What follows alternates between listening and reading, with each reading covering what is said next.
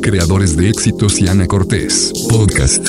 Hola, ¿cómo estás? Mi nombre es Ana Cortés y te doy la bienvenida a mi podcast.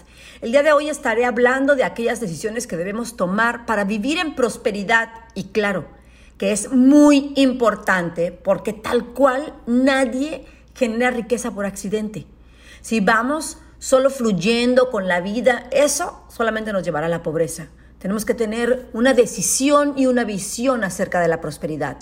La prosperidad requiere ser una elección de vida. Así que hoy te compartiré aquellas decisiones que acompañan a la riqueza.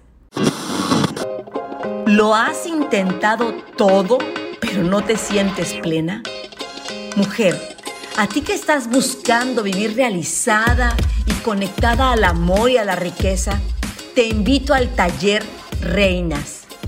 En dos días te llevaré de la mano a vivir una reprogramación en los tres niveles de existencia. En tu nivel ADN, subconsciente y alma. Para que con eso puedas descubrir una nueva forma de gozar la vida. Tú y yo somos unas reinas. Aprendamos a vivir así. Reinas, regístrate ahora. Decisiones que debemos tomar para ser prósperos. Bueno, punto número uno. Tienes que decidir que la prosperidad es para ti. Y es que, mira, escucho a tantísima gente, sobre todo a las reinas, que son con las que más convivo yo, diciendo, es que la prosperidad es muy difícil, es que la prosperidad no es algo que se me va a dar, es que yo ya nací pobre, es que eso solamente es para los ricos, es que tú, Anita, es que tú sí eres bendecida, es que a ti sí te quiere Dios. Ay, es que, es que suerte has tenido, Anita. Y no, déjame decirte que no es así en mi mente, si hay algo que yo tengo claro, es que la prosperidad es para mí. No te voy a decir que no he pasado por momentos difíciles, no te voy a decir que no he pasado por situaciones en las que de verdad he tenido un dólar solamente en mi bolsa y cuatro chamacos que mantener, pero algo que sé es que la pobreza en mí ha sido una situación, no un estado mental ni un estado emocional. Esa es la gran diferencia. Yo creo firmemente que la prosperidad es algo que habita en mí y yo habito en la prosperidad. Estoy claramente eh, convencida que al estar yo conectada con el Creador y al hacer toda la parte que me corresponde a mí en mi humanidad, manifiesto en este plano absolutamente todas las bendiciones y abundancia que tiene mi Creador para mí. Si tú, no sé si eres católica, cristiana, lo que seas, ¿sí? Si crees en eso, usa un poco tu fe y piensa que tu Dios, que tu Creador quiere lo mejor para ti es tu mente limitada, son tus emociones, son tus registros, son tus programas los que te sabotean y te hacen pensar que no, que la prosperidad es para alguien más o que la prosperidad es algo difícil o que la prosperidad es algo que está alejado de ti o separado de ti y eso es una gran mentira. Así es que decide el día de hoy que la prosperidad es para ti. Repítete esto.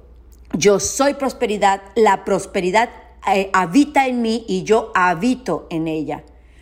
Punto número dos, reforzar la decisión de ser próspero cada día. Y como lo acabo de comentar ahorita, eh, permítete todos los días dar gracias por lo que sí tienes. Fíjate que hubo un tiempo en mi vida en donde, bueno, han habido muchos tiempos en mi vida, pero eh, hubo un tiempo en mi vida cuando mis hijos Javier y Ana Fernández estaban muy pequeños, tenían uno y dos años, si acaso, eh, en donde pues yo, era mamá soltera. estaba yo sola con ellos, tenía que pagar doble leche, doble pañal, doble guardería, doble pediatra, doble absolutamente todo. Entonces yo ganaba en ese entonces aproximadamente unos 550 eh, dólares de ese tiempo. Ahorita serían como unos, déjame decirte, como unos 300 dólares de este tiempo, más o menos. Entonces, no me alcanzaba. Excuso decirte que no me alcanzaba, ¿sí? Yo tenía que mantenerlos a los dos y no me alcanzaba. Entonces, eh, había veces que yo compraba 15 latas de atún y me comía una al día. Claro, 15 latas para la quincena. Llegaba la quincena otra vez y volvía a comprar otras 15. Pero todos los días yo me repetía a mí misma que la prosperidad era para mí, que la prosperidad era para mis hijos, que esto solamente era un tiempo en el que se me estaba probando de que si verdaderamente yo quería salir adelante. Y yo recuerdo, fíjense, en ese entonces yo no tenía refrigerador. Entonces, un amigo que me había visto que no tenía refrigerador y tenía dos bebés, se ofreció a que una tía de él me prestara un refrigerador de esos de, las, de la Pepsi, de una tiendita de la esquina, de una tía de él. Y entonces yo en ese, en ese refrigerador yo pegaba una hoja con, así con un montón de un listado de una despensa enorme y yo lo pegaba ahí, yo decía, un día voy a poder comprar todo esto sin preocuparme, un día voy a poder comprar todo esto sin preocuparme. Y así fue. Yo creo que no, no pasó ni un año. Cuando yo empecé, lógicamente primero me hice de un, de un refrigerador decente y después empecé a poder vivir la vida como yo quería.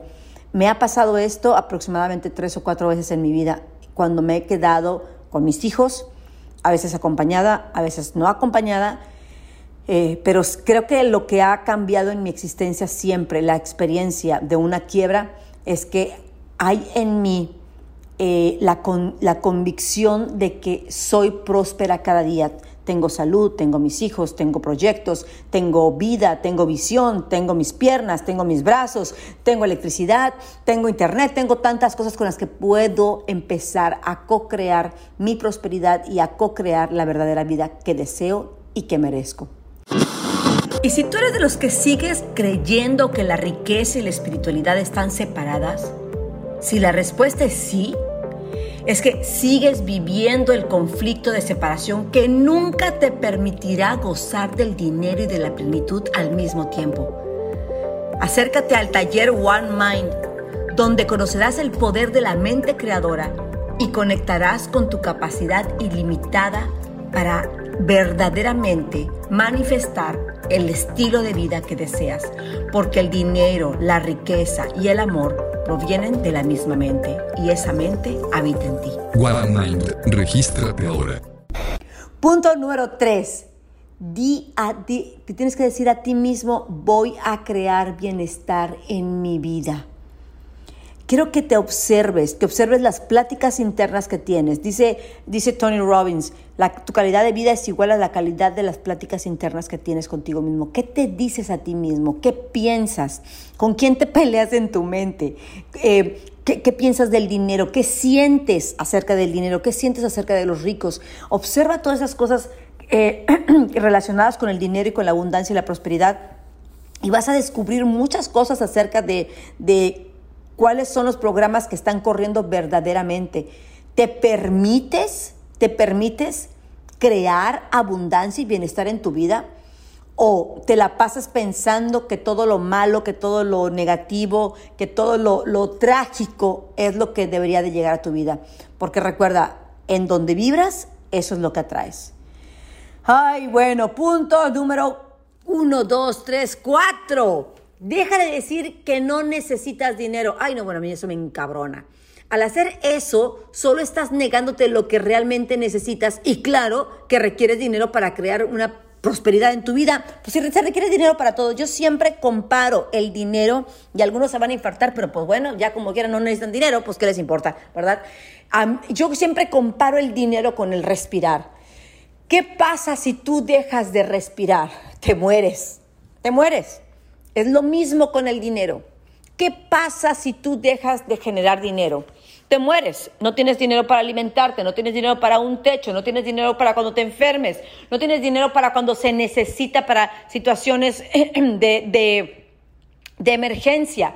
Aún todos esos que dicen, fíjate nada más, aún todos esos que dicen, los budistas, los monjes que dicen, bueno, yo no he trabajado nunca en mi vida. Sí, pero hay alguien que está pagando por tu alimento. Alguien sí tiene dinero y está pagando por tu alimento.